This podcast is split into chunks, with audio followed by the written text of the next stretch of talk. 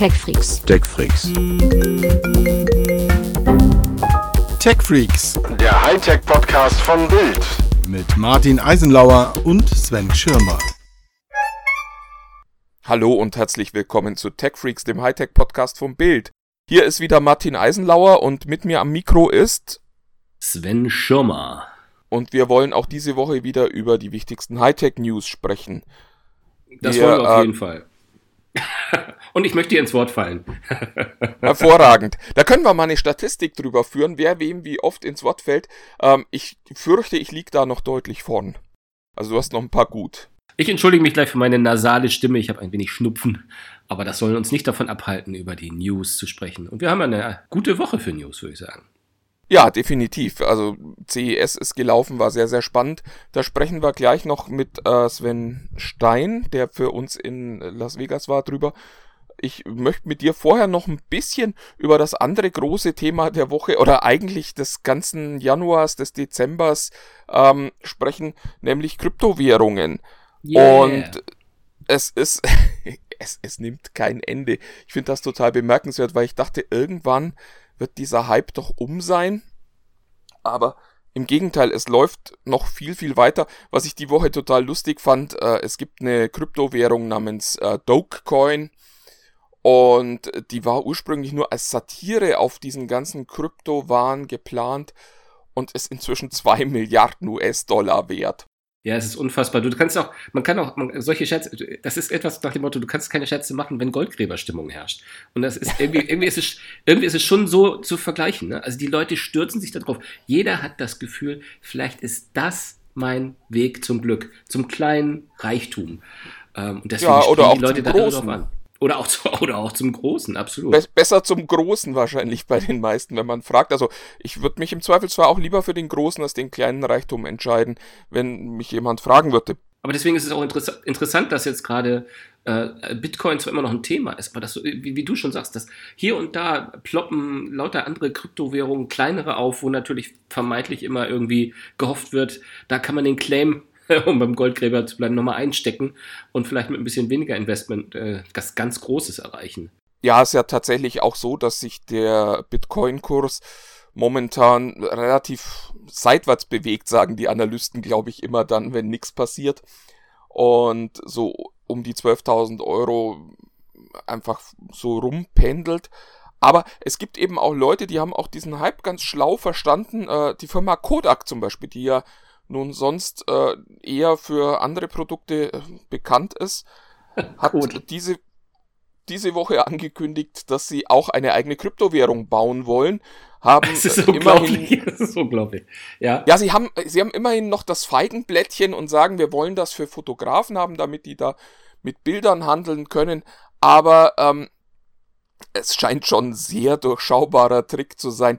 Wobei so durchschaubar ist er offensichtlich nicht, denn an der Börse hat sich der Aktienkurs von Kodak mal eben fast verdoppelt. Und die Investoren scheinen begeistert von dieser Idee zu sein, dass Kodak jetzt auch gerne eine eigene Kryptowährung hätte. Insofern haben die ja alles richtig gemacht und auch auch äh, Firmen wie Ripple, äh, die ja die ja auch gar nicht den Anspruch haben, da eine, also die schon sagen, das ist eine Kryptowährung und das äh, soll auch als Zahlungsmittel benutzt werden, aber die ja von Anfang an sagen, naja, wir sind eine Firma, wir machen das für uns. äh, Auch die boomen momentan und ich kann es nicht so richtig nachvollziehen. Ich verstehe, dass Bitcoin und dass gerade die Blockchain-Technologie, die dahinter steckt, für die Zukunft des Zahlungsverkehrs total wichtig ist. Aber es gibt, finde ich, momentan viel zu wenig warnende Stimmen. Es gibt einen, der, der äh, tatsächlich sehr prominent ist und dem man nun wirklich nicht nachsagen könnte, dass er sich schlecht mit Geld auskennt, der diese Woche mal ganz, ganz deutlich gewarnt hat. Das war Warren Buffett, der ja, Ja. mein Lieblingsinvestor ist. ist das so? Aber du hast Ja, ich, recht. ich Ja. finde den so cool. Das ist, das ist, äh, weiß nicht, wer den kennt, aber der äh, verwaltet mit seiner Firma Berkshire Hathaway wirklich ein Riesenvermögen. Und die sitzen in Omaha, in Nebraska, in den USA und einmal im Jahr pilgern ganz, ganz viele Leute, also Vorstandsvorsitzende von Cola, von Microsoft, nach Omaha in diese Kleinstadt, wo äh, Warren Buffett sitzt, um dort die Jahreshauptversammlung mitzuerleben. Und das ist jedes Mal so ein bisschen eine, eine Rockstar-Show, weil dieser äh, inzwischen äh, weit über 80 Jahre alte Mann da sitzt und seine Weisheiten von sich gibt und das ist äh, total spannend jedes Mal dem zuzuhören und darum freue ich mich auch ein bisschen, dass der jetzt sagt, ähm, seid mal vorsichtig mit der Bitcoin. Also er sagte diese Woche äh, ganz deutlich, wenn er äh, denn in irgendeiner Form in Bitcoin investieren würde, dann würde er nur auf den äh, Verfall des Kurses setzen. Das hat er zwar wohl auch noch nicht gemacht, aber er sagt eben ganz deutlich, die Blase ist kurz vor dem Platzen. Und das finde ich ist ein wichtiges Signal, dass das auch mal jemand sagt, dem man eben da gewisses Maß an Kompetenz zutraut. Naja, aber das ist genau das, sorry, das ist genau das, was mein Problem in dieser ganzen großen Thematik, äh, Kryptowährung, Bitcoin und wie sie alle heißen, ist, dass äh, die aus der alten Welt äh, öfter die Leute sind, die mahnend den Finger heben, aber dass halt gerade aus der modernen Welt ähm, die Leute immer noch auch, auch, auch, auch äh, durchaus Menschen, dem, die, die erfolgreich in ihrem Leben waren, sagen, Mensch, das ist immer noch der heiße Scheiß und mach da mit.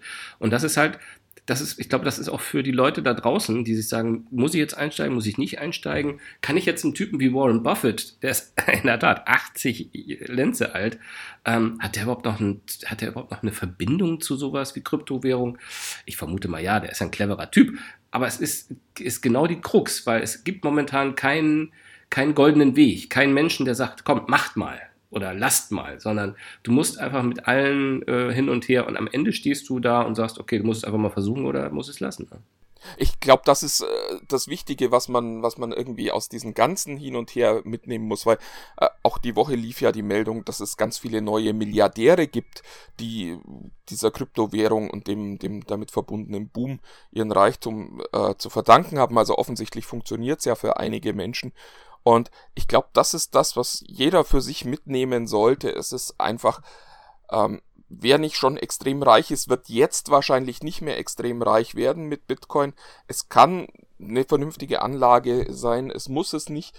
Und man kann das Geld, das man da jetzt reinsteckt, auch verlieren. Und ich glaube, das ist das, wessen sich jeder bewusst sein sollte, dass man einfach jetzt wirklich inzwischen hochriskantes äh, Investment tätigt, wenn man noch in Kryptowährungen reingeht. Und vielleicht lohnt sich's, vielleicht lohnt sich's nicht, aber es ist eben nicht mehr dieser Punkt, wo man sagt, man macht jetzt nichts mehr falsch, wenn man da Geld reinsteckt, sondern man sollte wirklich, wie eigentlich immer bei Aktien, nur noch Geld reinstecken, wenn man es übrig hat und aber wenn man sich dann freuen kann. Finde ich sehr spannend, dass in unserer, ähm, also so spannend, dass ich doch mal bitten möchte, in unserer äh, doch stetig größer werdenden Facebook-Gemeinde unter TechFreaks unter sich, die Leute einfach doch mal Feedback geben. Also vielleicht gibt es ja doch mal den einen oder anderen, der gesagt hat, Mensch, ich habe mal diese kleine ausprobiert und das bei mir hat so geklappt, so ein paar Erfahrungsberichte, die würden mich da schon sehr, sehr interessieren. Und ich glaube auch die, die anderen würden das spannend verfolgen wollen. Ja, wir wollen heute äh, ohnehin zum ersten Mal Fragen aus der Community beantworten. Das machen wir aber später. Und ähm, ich würde dich, Sven, jetzt auch mal aus äh, diesem Gespräch kurz entfernen wollen, weil ich äh, mit Sven Stein telefonieren möchte, der mit uns. Ja, ja, schmeiß mich nur raus. Ja, wenn sich Leute mit was auskennen, dann äh, spreche ich im Zweifelsfalle vielleicht. Ja, ich will tschüss. nicht sagen, tschüss. lieber mit denen. Ja, tschüss. Hallo Sven, du warst für uns diese Woche auf der CES unterwegs und ja, ich wollte mal fragen, wie war es da denn so? Du hast ja schon sehr, sehr viel geschrieben, aber erzähl doch mal so ein bisschen, was so außerhalb der News dort passiert ist. Ja, also aus meiner Sicht war diese, diese CES ähm, eigentlich aus gleich mehrfacher Hinsicht total ungewöhnlich. Also das fing damit an, dass es hier in der Wüstenstadt Las Vegas so geregnet hat, wie noch nie. Also es ist, mir erzählten immer alle Einheimischen hier, dass es seit 130 Tagen überhaupt das erste Mal wieder geregnet hat. Und es hat am ersten Messetag hier so unglaublich geschüttet, dass also die gesamten Ausstellungsflächen, die unter freiem Himmel geplant waren, und das betraf dann vor allen Dingen natürlich Google, über die alle sprachen hier, dass diese Ausstellungsflächen alle geschlossen werden mussten und ähm, dass also sich Sturzbäche von Wasser über das Gelände hier ergossen ähm, und auch in den Ausstellungshallen ähm, sich aus unzähligen Löchern in den Dächern das ganze Wasser ergoss äh, in, die, in die Ausstellungshallen, dass man also echt Angst haben musste um die, äh, um die ganzen Geräte, die da standen. Und ähm, es ähm, gipfelte dann am zweiten Tag darin, dass hier ja der Strom ausfiel. Also es gab so, ich saß in dem Moment im Pressezentrum und es gab so einen ganz kurzen Moment, wo da macht es zapp und alles war aus und dann fuhren also im Pressezentrum alle Rechner wieder hoch. Was wir in dem Moment noch nicht mitkriegten war, dass also in der, in der sogenannten Central Hall, da wo also auch die ganzen großen Firmen wie LG und Samsung sitzen, dass also da es stockduster war. Und die Leute standen da im Stockdusteren, zückten dann in ihrer Not, zückten ihre Handys, machten die Taschenlampen an und kamen also quasi wie so zu so Handy-Lagerfeuern zusammen, gaben sich gegenseitig Licht, leuchteten sich aus der Halle. Und es war wirklich Irre. es war über mehrere Stunden der Strom weg in dieser Central Hall. Und, und da das dann natürlich nicht ganz ungefährlich ist, wenn da so viele Menschen sind. Ähm, und dazu natürlich kommt, ich möchte nicht wissen, wie viele Geräte da geklaut wurden in dieser Dunkelheit. ähm, da haben die halt diese gesamte Central Hall natürlich dann gesperrt. Und weil die angrenzt an die North Hall, haben sie die North Hall, die auch sehr, sehr groß ist und viele wichtige Firmen hat, haben sie gleich mit zugemacht. So war also gefühlt die Hälfte der Messe über Stunden nicht zugänglich, was zu irrsinnig lustigen teilweise Reaktionen führte in, in Social Media. Ähm, aber was ähm, auch ähm, natürlich sehr, sehr eindringlich gezeigt hat, wie sehr wir in unserer hochtechnisierten Welt total abhängig sind von, von diesen so selbstverständlichen Sachen wie Strom. Und dadurch, dass, Ja. dass der Strom dann weg war, ähm, waren natürlich alle Leute dann auch noch sehr aufgeregt und fingen dann an zu twittern und Videos zu machen und so. Und dann brach das Mobilfunknetz auch noch zusammen. Also es war wirklich innerhalb kürzester Zeit war also der größt anzunehmende GAU. Und lustigerweise, wie sich hinten raus dann rausstellte, Schuld war also ein Kurzschluss, der ausgelöst wurde wiederum durch Feuchtigkeit, durch den Regen, in einem Transformatorhäuschen da irgendwo in der Messe. Genau, es war also tatsächlich durch den Regen letztlich ausgelöst, ähm, war es ein, ein, ähm, ein technischer Fehler, der da in, irgendwo in irgendeinem Transformatorhäuschen auftrat. Und Es war also tatsächlich, wie ein Kollege auch geschrieben hat, ein cloud-basiertes Problem. es war genau, es war ein cloud-basiertes Problem. Ähm, oder ich, ich, ich hatte es bei Twitter dann so formuliert: Erst fiel der Regen in Strömen und dann fiel der Strom aus. Also das war, also es, also es kam einfach unglücklich zusammen und ähm, ja, Strom und Feuchtigkeit, das reagiert einfach allergisch, das hat einfach nicht funktioniert. Gut, das waren so diese äußerlichen ähm, Sachen, die diese Messe wirklich, glaube ich, für alle, die hier waren, sehr, sehr ungewöhnlich gemacht haben. Und zum anderen, worüber dann, um mal auf das eigentliche Thema, nämlich die Technik zu kommen, worüber alle sprachen, war, ähm, diese Messe war extrem wenig produktgetrieben und ganz extrem auf Strategie bezogen. Also das, das merkt man einfach. Äh, Es gab hier ganz, Eigentlich ja auch ungewöhnlich für die CES, oder? Ja, eigentlich, eigentlich total. Wir wissen ja beide, ähm, dass diese Messe, diese Messe zeigt halt die Geräte, die uns das ganze Jahr über begleiten werden. Diese die Geräte, die wir hier sehen, tauchen dann zur IFA wieder auf, werden nochmal gezeigt und kommen dann in die Läden. Aber wir, wir gerade äh, äh, die Leute, die sich mit dem Thema beschäftigen, wissen, übers Jahr hinweg erscheinen also die Geräte in den Läden, die zur, zur CES in Las Vegas das erste Mal veröffentlicht äh, oder das erste Mal gezeigt werden. Und ähm, natürlich gab es hier neue Geräte, aber wir ähm, haben wirklich jetzt erlebt, dass, dass hier wenig über neue Geräte geredet wird und stattdessen wirklich an, äh, es ging um Strategien, große Zusammenhänge, um Visionen für die nächsten Jahre und Jahrzehnte. Und ähm, das, ist, äh, das ist schon natürlich ein ganz, ganz entscheidender Trend, der auch ähm, sich komplett in den, in den ganzen Veranstaltungen hier auf der Messe niedergeschlagen hat.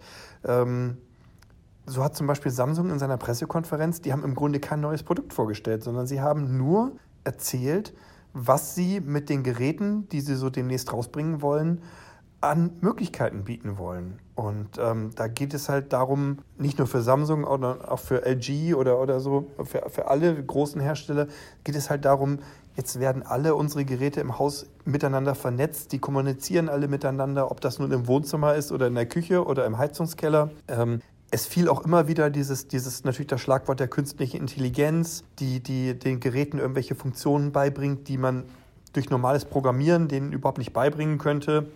Dass also zum Beispiel deine Geräte mit Hilfe ihrer eingebauten Kameras Objekte erkennen können oder so. Und es geht Ja, das, das ist ja eins der schönsten Beispiele immer, finde ich, für KI, weil ich jetzt auch die letzte Woche ganz oft gefragt wurde, ja, aber was heißt denn künstliche Intelligenz eigentlich? Und ich sage dann immer, künstliche Intelligenz heißt, dass deine Handykamera erkennt, was du da fotografieren willst und sich entsprechend selbstständig einstellt. Mhm. Das ist, glaube ich, so ein Beispiel, was die Leute gut verstehen können, die sich bisher noch nicht mit der Technologie auseinandergesetzt haben. Ja, ja, ja, genau. Ja, ich versuche es auch immer so zu erklären. Künstliche Intelligenz bedeutet, dass, äh, dass, die, dass die Maschinen etwas erlernen, was wir Menschen mit unseren Sinnen können. Also sehen, hören, auch riechen. Ähm, und, und fühlen und, und dass also aus diesen Sinneseindrücken dann Erkenntnisse gewonnen werden, ähm, die uns neue, neue Erkenntnisse bringen. Äh, eben zum Beispiel erkennen, ich lege jetzt in meinen Kühlschrank das Stück Butter, Butter und, und die Wurst und dass der Kühlschrank dann weiß, ich habe jetzt diese Lebensmittel gelagert. Das sind tatsächlich ja Funktionen, äh, die, die wir in den nächsten Monaten und Jahren kommen äh, sehen werden, in, in zum Beispiel den, den Küchengeräten. Ja, und ja, sehr lustig, weil wir das ja so selbstverständlich machen und Maschinen das immer erstmal aufwendig lernen müssen. Das finde ich immer sehr spannend. Ja, ja, aber sie werden uns natürlich irgendwann überholen in dem, was, was, was sie da können. Ja. ja, das hat man bei Schach ja gesehen und zuletzt bei Go ja, auch, genau. wo es ja anfangs auch hieß, äh, Computer waren nie so gut oder Maschinen, sagte man damals ja noch, werden nie so gut Schach spielen können wie so ein menschlicher Großmeister. Heute ist das überhaupt kein Thema mehr, ob ein Mensch gegen den Computer eine Chance hat, sondern es ist vollkommen klar, dass man äh, da als Mensch einfach nur heimgehen kann. Ja. Ähm, was ich ganz spannend finde, ist, die, die CES ist ja auch immer so, so wirklich, da fühlt man so ein bisschen den Puls der ganzen Branche. Und gerade bei diesen, bei diesen künstlichen Intelligenzen und bei den Sprachassistenten sprechen wir ja oft von Google und Alexa. Mhm. Ähm, und es gibt so Firmen, die scheinen das vollkommen zu umarmen. Und es gibt dann wieder Firmen, die sagen, nee, wir wollen eigentlich andere Lösungen und eigene Lösungen haben. Wie war da denn dieses Jahr so dein Gefühl? Wo geht da so der Weg hin? Äh, das ist tatsächlich ein spannendes Thema. Ähm, denn ich, ich hatte teilweise Mühe, auseinanderzuhalten, welche Firma jetzt eigentlich was will. Ähm, und, und es ist es ist genau das. Also ähm, du hast zum Beispiel eine Firma LG, die, die ähm, zwar auf der einen Seite ihre eigene künstliche Intelligenz mit dem Namen Think entwickelt, auf der anderen Seite aber überall Alexa integrieren will. Dann wiederum kommt eine Firma Samsung und sagt dir, nein, also Alexa oder auch der Google Assistant, das, das ähm, unterstützen wir erstmal nicht, aber wir haben unser, wir fassen unsere drei, vier eigenen Technologien erstmal jetzt unter dem Namen SmartThings zusammen und ähm, dann können, wenn sie wollen, die Drittanbieter dazukommen. Und ähm, dann hast du wieder andere Firmen, die, die sagen, wir machen nur Google. Und äh, also es ist, es ist äh, äh, auf den ersten Blick hat man so das Gefühl, ja, alle können jetzt irgendwie alles, aber das stimmt nicht. Also äh, die, diese Diversifizierung die wir, die wir ja schon lange beklagen, gerade bei, dem, bei Smart Home Anwendungen, diesen ganzen künstlichen Anwendungen, ist, ist immer noch gewaltig, habe ich das Gefühl.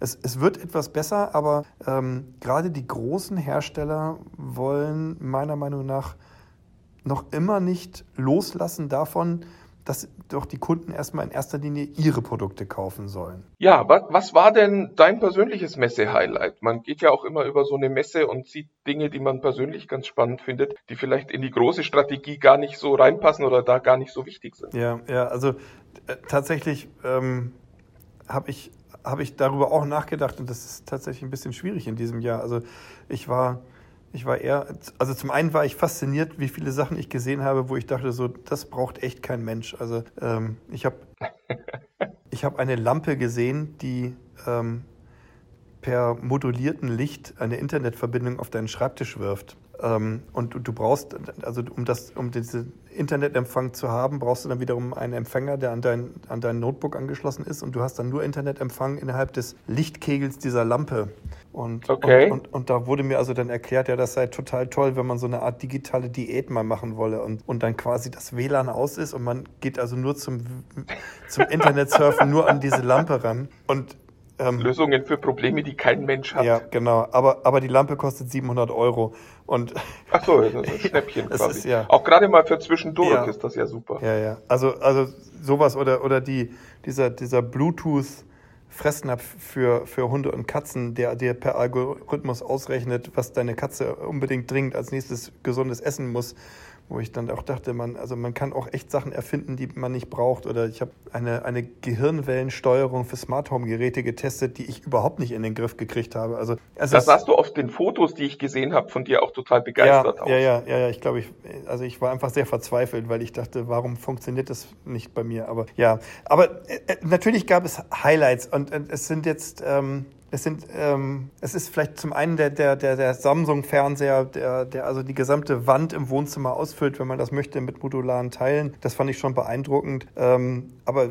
zum anderen haben mich ähm, zwei Roboter haben, haben, haben es mir so ein bisschen angetan. Zum einen fand ich einfach diesen ähm, Aibo von Sony toll. Ähm, Mhm. der, der ja Der ja auch ohne Hundefutter auskommt. Der, genau, der braucht keinen Algorithmus, dass er gefüttert wird. Ähm, der braucht, der muss nur tatsächlich alle zwei Stunden muss er an, ans Batterieladegerät. Ähm, Alle zwei Stunden? alle zwei Stunden. Also er hält 120 Minuten äh, durch, sagte mir Sony, ja. Also ich war ja anfangs auch überrascht, dass mir jemand sagte, so ein Hund braucht 16 Stunden Ruhezeit am Tag. Aber alle zwei Stunden, da muss man sich dann auch tatsächlich auch um den Roboterhund gar nicht so richtig viel Nee, kümmern.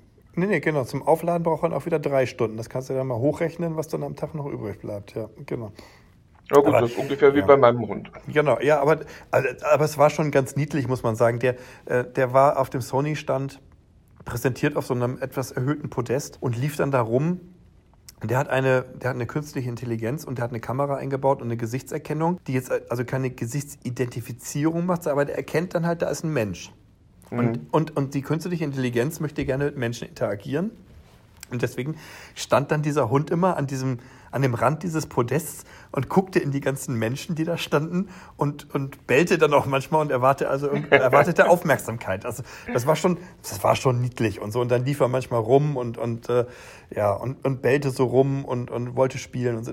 Also das ist schon niedlich und ähm, also da wird es bestimmt Liebhaber geben, die das dann auch haben wollen, dieses Tier, und dafür 2000 Euro ausgeben. Autsch. Der erste Aibo war ja auch ein Rockstar irgendwie. Der, ja, äh, ja, ja, also die, die ihn gekauft haben, haben ihn geliebt. Also der, der, ich habe das jetzt gerade nochmal nachgelesen, der wurde ja in Japan quasi mit einem, mit dem Ritual begraben, nachdem Sony 2014 die Reparatur eingestellt hat für das Tier. Also das, das war für die Menschen schon, schon ganz, ganz toll, also dass sie so ein Tier haben. Ja. Und das, das andere, ähm, jetzt viel banaler, der Roboter, den ich halt toll fand, das ist der Travelmate. Das ist halt dieser Koffer, der ähm, auch eine künstliche Intelligenz hat, der dann aber autonom seinem Besitzer hinterherfährt. Und ähm, wo ich dann ähm, quasi durch den Flughafen laufe oder, oder über den Bahnsteig und der Koffer fährt mir in einem gewissen Abstand hinterher. Und das, das ist schon lustig. Ähm, Das ist auch viel praktischer als so eine Lampe, die das Internet ohne WLAN überträgt. Ja, ja, ja, ja. Das, äh, aber es- ist, also da habe ich wirklich gedacht, so, das könnte ich mir auch irgendwie vorstellen. Ich hätte halt nur irgendwie, eigentlich hätte ich immer ein bisschen Angst, dass mir der geklaut wird, aber das müsste man mal testen. Der Hersteller, mit dem ich sprach, verspricht halt, dass die Räder blockieren, wenn das Ding weggetragen wird und ähm, dass, dass man ihn dann zumindest nicht so, so schnell wegkriegt. Und er hat eine, ein, ein eingebautes GPS-Modul, sodass du ihn dann orten kannst, wenn er wirklich mal geklaut wird. Also ja, also den fand ich schon spannend. Da, da, da schmerzte nur auch der, echt der Preis, denn selbst die kleinste Variante kostet irgendwie ab 1000 Euro. Und ähm, das ist schon heftig für, für so einen kleinen Koffer. Was ich Ähm, dich dazu mal fragen wollte, ähm, der hat aber keine Möglichkeit, irgendwelche Hindernisse zu überwinden. So, äh, der Klassiker ist ja dann die Rolltreppe am Flughafen oder ähm, die Treppe zum Bahnsteig. Da muss ich ihn dann wieder hochnehmen, meinen kleinen äh, Kofferroboter. Ja, der, der wird vielleicht mit dir noch auf die Rolltreppe fahren, aber das, also er, der hat jetzt, also der ist nicht besonders geländegängig, genau. Ja, ja. Mhm. Also der, der kann zwar sowohl ähm, aufrecht als auch quasi in so einer liegenden Position fahren, aber ähm, das macht ja nicht den Eindruck, dass der jetzt irgendwie auch äh, größere Hindernisse oder so überwinden kann. Auch das müsste man mal testen. Also auch so, wie das vielleicht so mit manchen Steigungen oder Rampen so ist. Ich, ich habe keine Ahnung, wie, wie Ja. der dann da so hochkommt. Aber das wäre ist tatsächlich ein spannender Punkt, hast du recht. Und wie schwer ist der dann? Weil ich, im Zweifelsfall will ich ihn da- dann ja auch mit ins Handgepäck nehmen Ja, also und der ist, wieder dann hochstemmen. Mhm.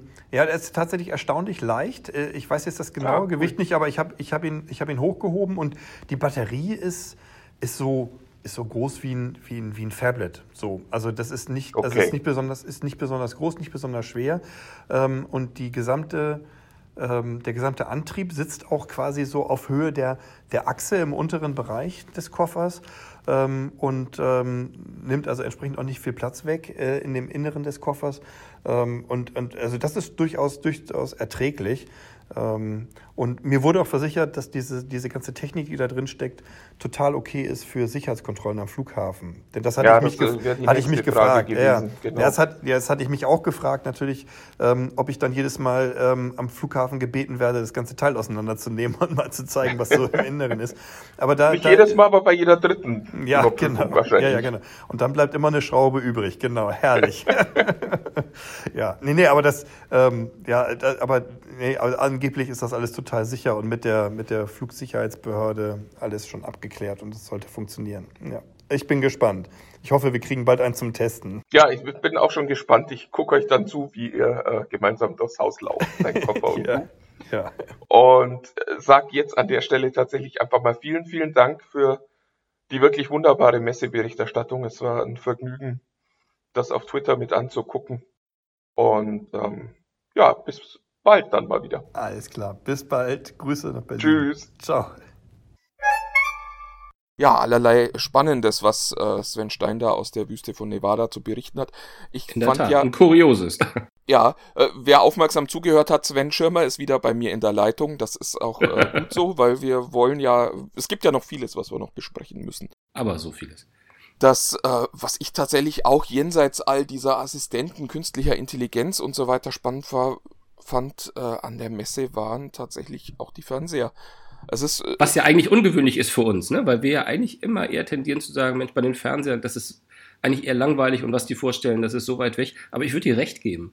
Dieses Mal mit den ein, zwei Konzepten, die gar keine Konzepte sind, sondern die ja eigentlich schon angekündigte Marktreife haben, da sind ein paar Sachen passiert, wo man denkt, da tut sich was beim Fernseher. Ja, also Samsung hat jetzt sich ja offensichtlich langfristig auch entschieden, nicht auf OLED zu setzen, sondern seine neue eigene Technologie Micro-LED gezeigt und auch schon gleich mal gezeigt, was damit möglich ist. Das fand ich vom Konzept her sehr cool, nämlich einen Fernseher, der The Wall heißt und dessen ähm, der auf den ersten Blick erstmal sehr eindrucksvoll ist, weil er wurde in einer 146 Zoll Variante dort präsentiert Halt das sind also wandgroß. weit über drei Meter Bilddiagonale, genau. Und das wirklich Spannende ist, er wird aus so handygroßen Elementen zusammengesetzt und Samsung hat das noch nicht so genau erklärt, wie das später mal funktioniert, aber der Plan ist offensichtlich, dass man sich tatsächlich für sein Wohnzimmer dann auch individuell die Größe aussuchen kann und das eben so groß an die Wand klatscht, wie es eben gerade geht. Oder im Zweifelsfalle auch mal, was weiß ich, eine Tür dann noch in seinem großen Display mit drin hat.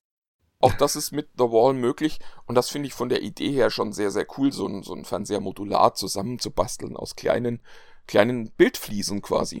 Ja, und vor allem auch ausbaufähig zu machen. Also da ist es doch so dieses, wenn man sagt, man hat einen 50 Zoll Fernseher und man hat den und wenn man was Größeres will, muss man sich einen neuen Fernseher kaufen.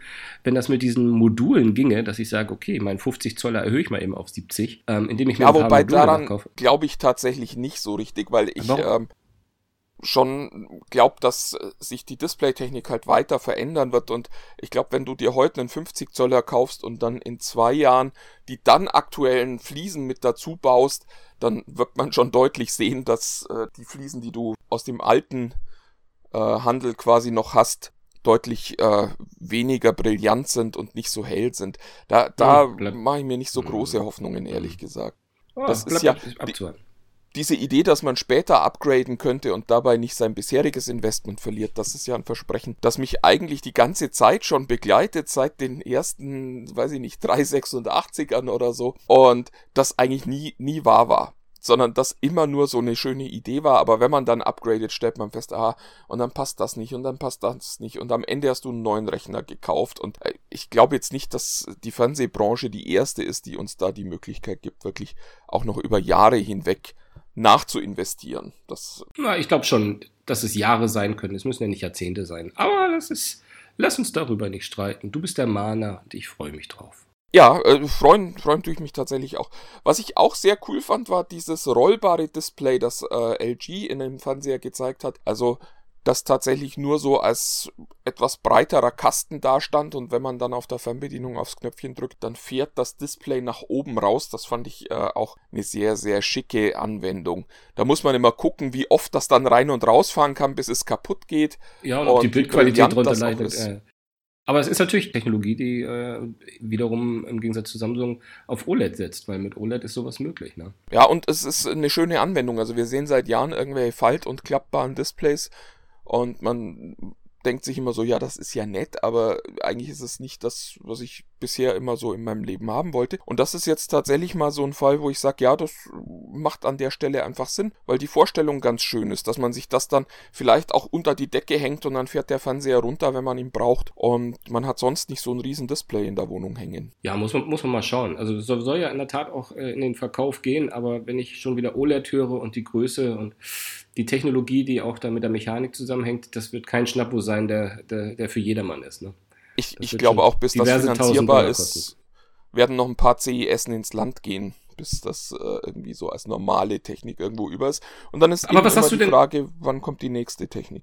Ja, ja, apropos nächste Technik. Ich meine, ich mag das gar nicht sagen, weil wir äh, sehen und hören davon ja schon seit vielen, vielen Jahren. Ähm, aber bei der CES diesmal ist es wieder relativ präsent, dass die Fernseher äh, 8K zeigen wollen. Äh, ähm, also nochmal das Doppelte zu 4K. Und ich, ehrlich gesagt, mir, äh, gut, das ist natürlich auch eine Technikshow, aber ich, klar, wir können kaum noch zu Mediamarkt und Saturn und wie sie alle heißen, Expert gehen und noch einen normalen Full-HD-Fernseher kaufen, weil die alle schon 4K haben. Aber ich meine, gerade in Deutschland, ich weiß, in den USA ist es ein bisschen entspannter, aber gerade in Deutschland, es gibt kaum 4K-Inhalt. Äh, äh, warum sollte man sich jetzt schon mit 8K beschäftigen? Ich finde, das ist immer so. Ich, du bist ja auch ein Freund von Upscaling im Übrigen, ne, soweit ich weiß. Das ist ja ein Streitgespräch, naja, was wir gut, öfter mal. Upscaling ist, ist besser als, als gar nichts. Aber Upscaling, naja, es ist halt die zweitbeste Lösung. Die beste Lösung ist klar, immer gute Signale zu haben. Auf der anderen Seite glaube ich tatsächlich, dass wir halt immer größere Displays um uns rum haben werden und da immer näher rangehen. Und da ist dann irgendwann halt 8K auch nötig, weil wir jetzt bei 4K ja schon sehen, die durchschnittliche Fernsehgröße als Full HD eingeführt wurde, waren 32, äh, vielleicht auch mal 40 Zoll. Heute ist der durchschnittlich verkaufte Fernseher, glaube ich, schon 55 Zoll Ja. groß. Und wenn du da drei Meter davon weg sitzt, dann siehst du bei Full HD halt tatsächlich die Bildpunkte. Und dann brauchst du da Ultra HD oder eben 4K, wie, wie einige Leute das nennen. Und ich glaube tatsächlich, dass da kein Ende in Sicht ist, sondern ich glaube, in zwei, drei, vier Jahren werden es 80 Zoll Fernseher sein, die im Durchschnitt verkauft werden. Und dann wird man auch eben bei einem 4K-Panel ganz deutlich die Bildpunkte sehen. Und das will kein Mensch. Und darum brauchen wir irgendwie 8K. Und die Inhalte müssen halt bitte, bitte folgen. Das äh, ist für mich auch ehrlich gesagt nicht richtig nachvollziehbar. Also ich kenne ein paar der Gründe, aber jedes verdammte Handy kann heutzutage 4K aufnehmen. Und die öffentlich-rechtlichen Sender mit ihren riesen Mega-Apparaten sind nicht fähig, ein 4K-Signal zu liefern. Das, äh, das will ich nicht akzeptieren. Da hast du vollkommen recht. Auch wenn du 8K nicht für nötig hältst. Naja, w- nötig. Also ich, ich bin, du, ich, ich bin Technik und da kommen wir später, glaube ich, auch nochmal zu, wie Technik ich bin. Aber ähm, höher, schneller, weiter finde ich schon mal cool. Das Problem, was ich dabei nur habe, ist, äh, was nützt mir? Also wie gesagt, ich bin von dem Hochrechnen der Bilder, da bin ich überhaupt kein Freund von. Ich, ich sehe da den Vorteil echt nur marginal.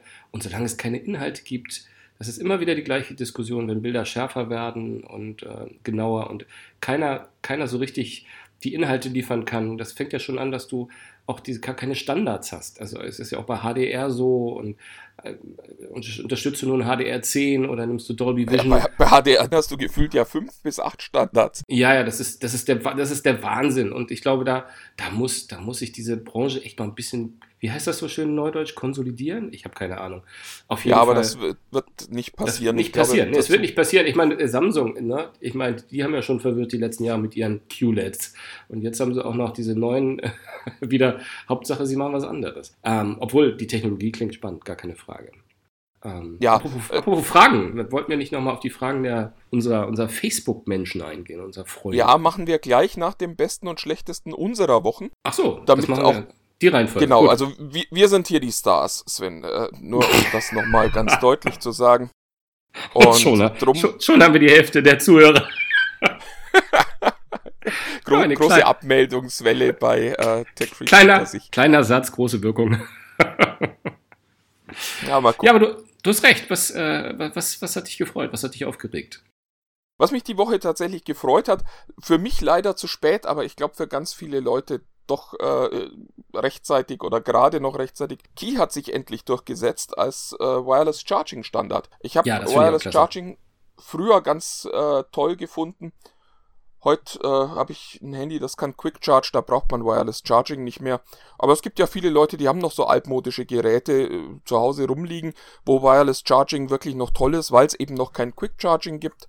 Und Ja, du bist nur ja, glaube ich, nicht auch so einer.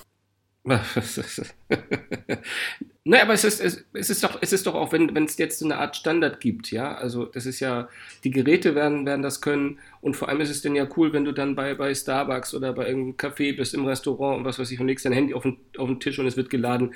Da, da musst du ja kein Quick Charging hast, haben, aber bist froh, wenn, wenn, wenn die da mit, mit dem Strom funken, den dein Handy versteht. Und das finde ich schon, finde ich schon eine coole Sache. Also ich glaube schon, ein kabelloses Laden, das ist nicht tot, auch mit Quick Charging nicht. Also glaube, da gibt es schon noch Anwendungsbereiche, auch, auch im Auto einfach in die Auslage legen und so. Ich glaube, da ist schon, gibt es ein paar Sachen, die da, die da schon gut sind. Dann würde ich mich anschließen an deinen Top. Ja, ich glaube, Auto ist, ist eins der schönsten Beispiele dafür. An diese Starbucks-Geschichte glaube ich tatsächlich nicht so richtig, weil man bei Starbucks einfach nicht lang genug sitzt. Also wenn du Quick Charging braucht halt, ach, Entschuldigung, Wireless Charging braucht halt Zeit und wenn ich da jetzt 10 Minuten sitze, meinen Kaffee trinke und da dann 1% meiner Handyladung wieder krieg, ach, ich weiß nicht, da ist die Idee, glaube ich, viel, viel schöner als die Realität. Das mag sein. Apropos, aber, aber schöner als genau, die Realität. apropos nicht so schön.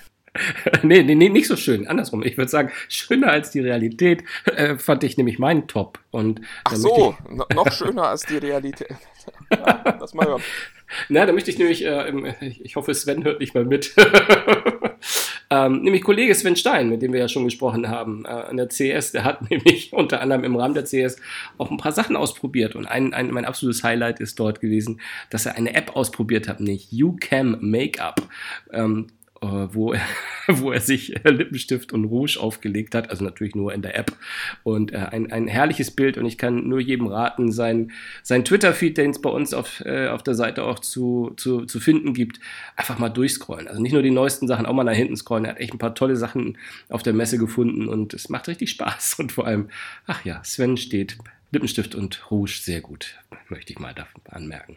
Ja, ich glaube, wir verraten kein Geheimnis, dass er ja eine große Begeisterung für Make-up hat. Aber ähm, auch, auch Ja. abseits davon wirklich, ähm, Ed Sven Stein heißt der Account und es lohnt sich wirklich, ihm zu folgen, weil äh, Sven auf Messen wirklich tolle, tolle Coverage liefert. Also man scrollt da durch und man hat wirklich das Gefühl, man ist mit dabei. Und äh, wenn ihr da noch nicht reingeguckt habt, holt das nach, weil ihr seht wirklich alle wichtigen Themen der Messe in irgendwie, weiß ich nicht, 20 Minuten oder so und ihr habt alle Highlights gesehen. Absolut. Geht Finde mal zu. Twitter, folgt Ed Sven Stein. Genau. Aber dann haken wir die CS auch noch mit meinem Flop ab. Oder eigentlich war es ein amüsanter Flop, ehrlich gesagt, nämlich der Doppelflop. Nämlich erst der Regen in Las Vegas. Das ist natürlich ein bisschen gehässig für die daheimgebliebenen. Ähm, der, der so einen kleinen Konzern wie Google mal dazu veranlasst hat, einen Stopp einzulegen, weil deren Zelt nicht wasserdicht war. Ähm, das fand ich schon sehr amüsant. Äh, und einen Tag später legen sie noch mal einen drauf und es gibt einen Blackout in der größten Halle und es bleibt alles dunkel und Stromausfall und Millionen, naja, zumindest hunderte von Rechnern müssen neu starten. In so einer kleinen Technikhalle. Hat mich amüsiert, dieser Flop. Ja, ist schon lustig. Es ist auch immer wieder spannend zu sehen, wie wenig unsere ganze Branche wert ist, wenn äh, der Strom weg ist. Wenn der Strom weg ist, ganz genau. Bei aller Begeisterung, aber ohne Strom sind wir alle nichts. Apropos Strom weg, da sind wir nämlich auch schon bei meinem äh, schlechtesten der Woche, bei meinem Worst, nämlich äh, Niantic will ältere iPhone-Nutzer aus Pokémon Go rauswerfen. Die wollen iOS 11 nutzen und ab dem 29. Februar bedeutet das tatsächlich, wer noch ein iPhone 5 hat, ein 5C, der kann ab diesem Termin nicht mehr Pokémon Go spielen. Finde ich sehr, sehr schade, dass man auch nicht eine Lösung findet, die heißt, die neuen Features kriegen nur noch die äh, ja. Nutzer, die ein neueres Telefon haben, sondern dass die Lösung an der Stelle tatsächlich ist, wir schmeißen alle anderen raus. Das äh, ist einfach kundenfeindlich, das ist, das ist doof, sowas ist blöd. Ja, das finde ich, das finde ich auch schade. Absolut. So, und weil, weil wir ja viel kundenfreundlicher sind. Ich wusste, dass du das sagst. die eigentlichen Stars dieses Podcasts ja nicht wir beide sind, sondern äh, die Nutzer und die Zuhörer, ähm, wollen wir ab dieser Woche auch jede Woche tatsächlich ein paar Fragen aus diesem Internet beantworten, die ihr uns unter äh, TechFreaks unter sich bei Facebook in unserer Gruppe stellen könnt. Ähm, wir können nicht alle Fragen jede Woche beantworten, aber wir suchen jede Woche ein paar raus und äh, versuchen, die anderen zumindest rudimentär dann noch in der Gruppe zu beantworten, solange die Flut nicht so groß ist, dass das nicht mehr möglich ist. Ähm, ja, ich äh, fange mal mit der ersten Frage an und zwar EG Jens fragt, warum werden nur Akkus von alten iPhones günstig ausgetauscht? Warum nicht von alten iPads, die offensichtlich auch von der Performance-Bremse betroffen sind? Ähm, eine gute Antwort habe ich leider auf beides nicht. Also iPhones hatten wir letzte Woche drüber gesprochen. Da wurde die Performance gedrosselt. Apple hat dann gesagt, wir tauschen die Akkus jetzt günstig aus. Und bei den iPads werden Akkus von Apple prinzipiell nicht getauscht. Ähm, wir hatten dann bei Apple nachgefragt, sag mal, wie ist das denn mit den iPads?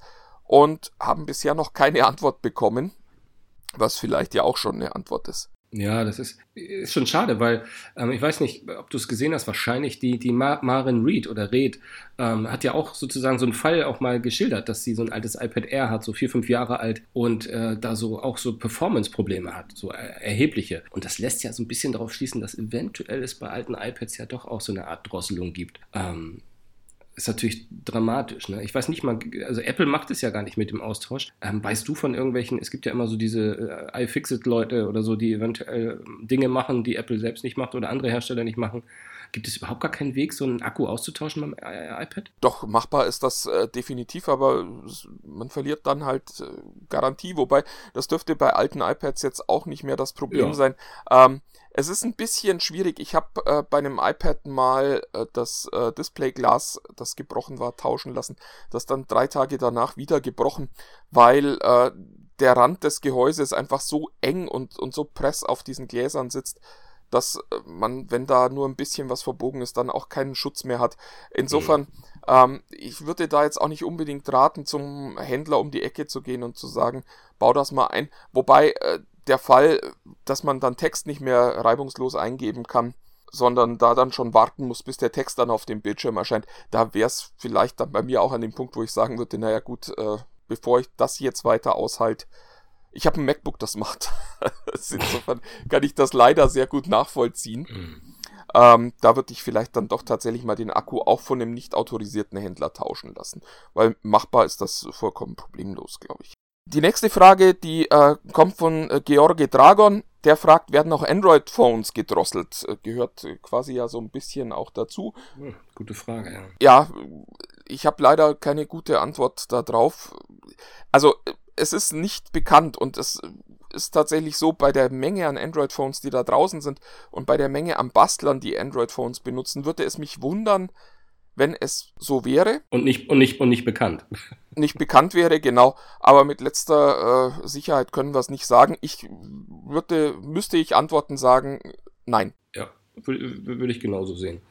Ich glaube das auch nicht dann komme ich mal zu dem Christoph Linden, heißt er, der nämlich etwas gefragt hat, was mich auch extrem äh, bewegt hat im positiven Sinne. Er fragte mich, was haltet ihr vom neuen Mercedes Cockpit, welches auf der CS vorgestellt wurde? Und darüber hatten wir noch nicht äh, explizit gesprochen. Und ich muss sagen, generell ist das Thema also die Autos befinden sich ja schon ein paar Jahre äh, auf der CS und ist ja immer natürlich connected und hat natürlich immer ein bisschen Zusammenhang. Aber dieses Jahr also die Cockpits, also gerade die Cockpits, also jetzt nicht nur das von Mercedes, sondern ich habe ja auch äh, von VW und dann gibt es eine neue Elektromarke Byton und Continental. Ich weiß, wusste gar nicht, dass die da irgendwie so, die haben ein, ein, ein, ein, ein, ein Cockpit gezeigt, wo ich auf dem Bild, ich habe es ja leider nur per Bild gesehen, sage und schreibe sechs verschiedene Displays ausgemacht habe, die alle so gestochen scharf waren, dass ich jetzt auch mal sagen würde, das war mindestens Full HD und das war ziemlich, ziemlich cool. Und ähm, Mercedes geht ja in die gleiche Richtung, auch wo, wo mittlerweile ja äh, OLED-Monitore als Rückspiegel äh, integriert sind und solche Geschichten.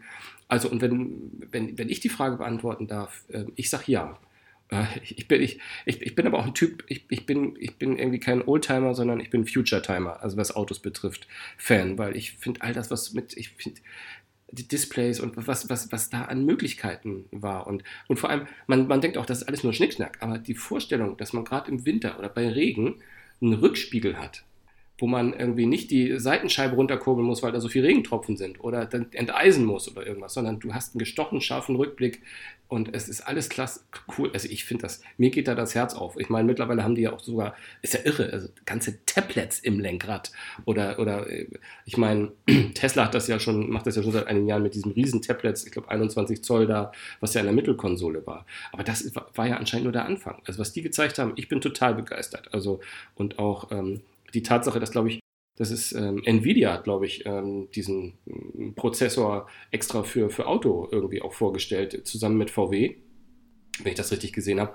Ähm, und äh, haben da so diesen bisschen Art studienmäßig den neuen VW-Bus gezeigt oder einen möglichen VW-Bus und wow, ich, ich finde, der sieht geil aus. Ich meine, VW-Bus-Fans, die, die, drehen sich wahrscheinlich äh, äh, um und müssen in, in, in, in, den Mülleimer spucken.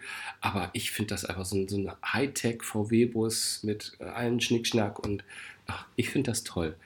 Und jetzt kommst ja, du. Ja, ich, äh, genau. es, ist, es ist wie immer, wenn wir, wenn wir diesen Podcast aufnehmen. Ähm, ich bin der, der Technikverweigerer ist. Ähm, ich, ich will ein paar Dinge zu dem Mercedes-Cockpit sagen. Immer mit dem äh, mit der Einschränkung, ich war nicht drin gesessen, ich habe es selbst noch nicht ausprobiert. Ich kenne das Ding jetzt nur von den Berichten von Kollegen, die äh, schon drin waren und äh, aus Fotos. Es gibt ein paar Dinge, die mir tatsächlich aufgefallen sind und ich finde das extrem schade, was da gerade passiert. Also fangen wir an mit dem Display. Das äh, neue A-Klasse-Display ist riesengroß und reicht ewig weit in die Mitte des Wagens rein. Das äh, kennt man schon, wenn man mal so eine, so eine etwas neuere S-Klasse gefahren ist. Die haben dieses große, breite, breite Display schon, für mhm. das es keine vernünftige Anwendung gibt. Denn ein Navi-Screen im, im Format 21 zu 9 bringt mir nichts, weil ich will nicht wissen, was links und rechts von mir passiert. Ich will wissen, was vor mir passiert. Und dieser Screen steckt jetzt halt dann auch in der A-Klasse das sieht toll aus, äh, das hat relativ wenig vernünftige Anwendungen. Man kann dann mehrere Sachen gleichzeitig da drauf haben. Da muss man auch wieder sagen, wie sinnvoll ist das wirklich, den Fahrer mit drei, vier, fünf verschiedenen Inhalten zu konfrontieren, während er eigentlich eher Auto fahren soll und nach draußen gucken soll. Der nächste Punkt ist, Mercedes hatte bisher dieses Drehdrückelement, wie das so schön hieß, und setzt jetzt komplett auf Touch das halte ich für einen maximalen Fehler, weil jeder, der mal äh, den direkten Vergleich hatte zwischen einem Auto, das man per Touchscreen bedient und einem Auto, das man über diese Drehdrückknöpfe bedient, weiß, dass der Touchscreen einfach viel mehr Aufmerksamkeit verlangt von einem selbst. Und man muss immer gucken, bin ich an der richtigen Stelle? Habe ich das Richtige gedrückt? Ist das genau das? Während bei so einem Drehdrückelement reicht ein Blick, da weiß ich, okay, ich muss noch zwei Buchstaben weiter, dann habe ich den Buchstaben, den ich gerade eingeben will. Ähm, da finde ich es einfach schlauer, diesen etwas älter wirkenden äh, Drehknopf zu haben, weil der fürs Autofahren und während des Autofahrens einfach viel besser funktioniert und viel weniger Aufmerksamkeit braucht. Und dann kommen wir zur Sprachsteuerung. Mercedes hat ein eigenes Sprachsteuerungssystem entwickelt, wo ich mich auch frage, was soll dieser Unsinn? Ich, also Nummer eins. Es gibt gut funktionierende Sprachsteuerungssysteme, die da draußen sind, die man auch im Auto benutzen kann. BMW setzt Alexa ein. Panasonic hat gesagt, sie bringen den Google Assistant und Alexa in, in die Autos über die Autoradios. Auch mit einer Offboard-Variante, die funktioniert, wenn man gerade im Tunnel steht und keinen Internetzugang hat. Und jetzt kommt Mercedes und sagt, ich mache meinen eigenen Assistenten, der dann wieder überhaupt nicht mit den anderen Assistenten vernetzt sein wird der im besten aller Fälle sich mal noch Daten aus dem Handy holen kann, sowas wie Musik und äh, Kalendereinträge, der aber nicht die ganzen Präferenzen mitnimmt und die ganzen Nutzerkonten, das halte ich einfach für eine schlechte Entscheidung.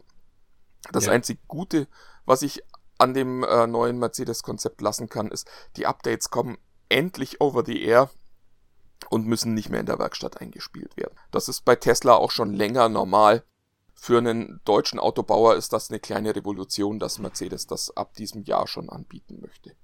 Aber unterm Strich finde ich, ist da viel, viel mehr Technikbegeisterung als tatsächlich äh, vernünftige Anwendung von Technik. Und ich äh, war ein paar Jahre als Connectivity-Experte in der Jury des äh, Goldenen Lenkrads. Und man sieht tatsächlich, dass es Firmen gibt, die das sehr gut verstanden haben. Und man sieht Firmen, die da noch so ein bisschen schwimmen. Und wenn ich mir das neue Mercedes-Cockpit anschaue, würde ich sagen, Mercedes gehört zu denen, die schwimmen und die momentan nach Lösungen suchen, aber noch keinen Weg für sich gefunden haben. Und ehrlich gesagt, wenn jemand einen eigenen Sprachassistenten 2018 vorstellt, dann äh, glaube ich auch, dass es die Firma nicht verstanden hat, wie die, die Industrie funktioniert und dass es einfach sinnvoller ist, bestehende Industriestandards zu nutzen und einzusetzen was spricht gegen den Google Assistant, was spricht gegen Alexa, was spricht gegen Systeme, die eben überall landen und nicht nur beim Autofahren und die man dann halt nur noch entsprechend auf sich anpasst und dem Kunden damit die Möglichkeit gibt, nicht sieben Systeme trainieren zu müssen. Das halte ich einfach für einen Fehler.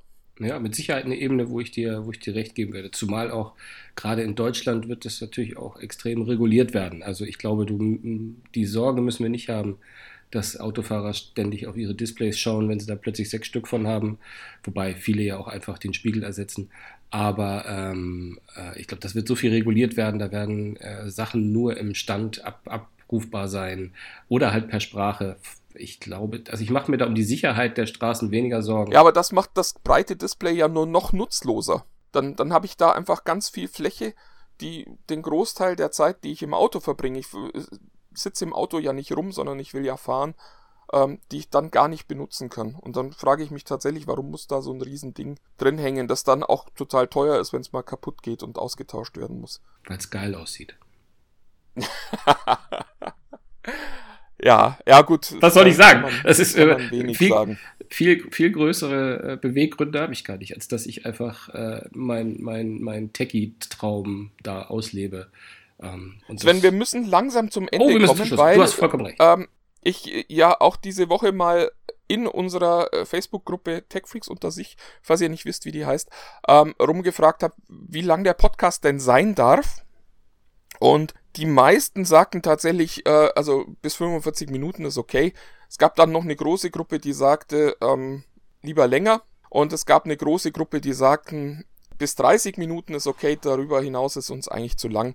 Und Oha, das haben wir, wir schon gerissen, befürchte ich. Ja, äh, wir, wir ignorieren äh, eigentlich alles, was aus dieser Umfrage kam. Aber äh, also ich habe mir vorgenommen, dass wir zumindest versuchen, irgendwo ja, in diesem Zeitrahmen zwischen 30 und 45 Minuten zu bleiben.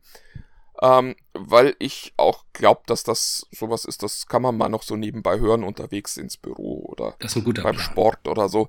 Und, und der Sven, der, der spricht ja auch immer so viel. Ja, gerade der Schirmer. Der nee, nee, ich meine den Stein. Ach so, ah. Ach, so. Hm, ja. Der ist schuld heute. Ja. Der ist schuld. Nicht ich. In, insofern ähm, fange ich jetzt mal mit der Abmoderation an. Ihr äh, könnt uns hören bei iTunes, ihr könnt uns hören bei Spotify, ihr könnt uns hören bei Soundcloud, ihr könnt uns hören über jeden Android Podcast Client, den es da draußen gibt. Und wir freuen uns, wenn ihr das macht. Wir freuen uns auch, wenn ihr uns bewertet, wo das möglich ist. Hören ist wichtiger als bewerten, aber auch bewerten ist schön. Und wenn ihr mit uns ansonsten außerhalb der äh, 45 Minuten Podcast jede Woche in Kontakt treten wollt, gibt es die Facebook-Gruppe Tech Freaks unter sich.